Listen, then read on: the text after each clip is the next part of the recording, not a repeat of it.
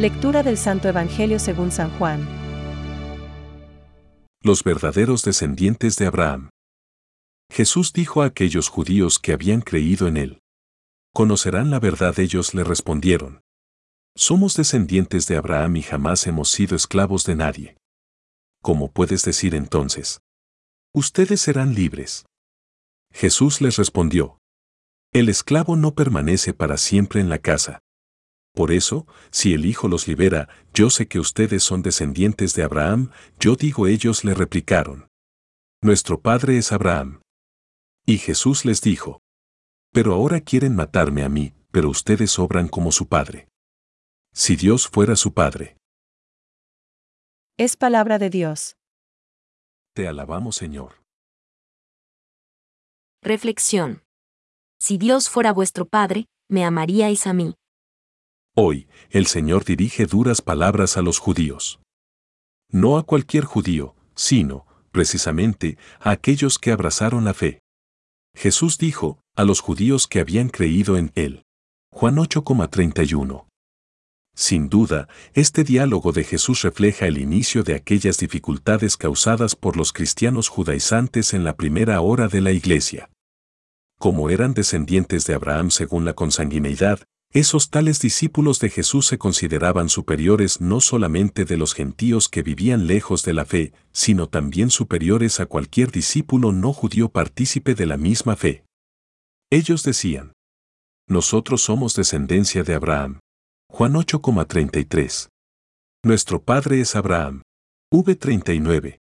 Solo tenemos un Padre, Dios. V41.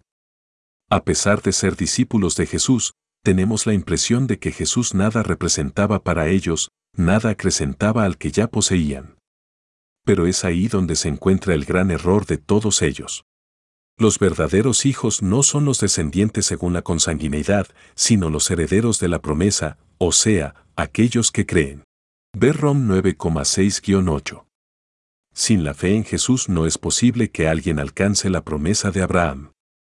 Por tanto, entre los discípulos no hay judío o griego. No hay esclavo o libre.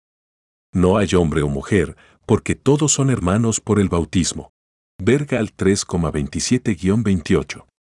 No nos dejemos seducir por orgullo espiritual. Los judaizantes se consideraban superiores a los otros cristianos. No es necesario hablar, aquí, de los hermanos separados. Pero pensemos en nosotros mismos.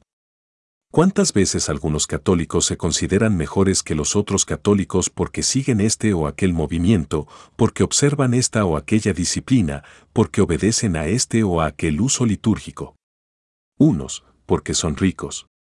Otros, porque estudiaron más. Unos, porque ocupan cargos importantes. Otros, porque vienen de familias nobles. Quisiera que cada uno de vosotros sintiera la alegría de ser cristiano. Dios guía a su iglesia, la sostiene siempre, también y sobre todo en los momentos difíciles. Benedicto XVI. Pensamientos para el Evangelio de hoy. ¿Qué muerte hay más funesta para el alma que la de la libertad de errar? San Agustín. Liberación significa transformación interior del hombre, que es consecuencia del conocimiento de la verdad. La transformación es, pues, un proceso espiritual en el que el hombre madura en justicia y santidad verdaderas. San Juan Pablo II. En la medida en que el hombre hace más el bien, se va haciendo también más libre. No hay libertad verdadera más que en el servicio del bien y de la justicia.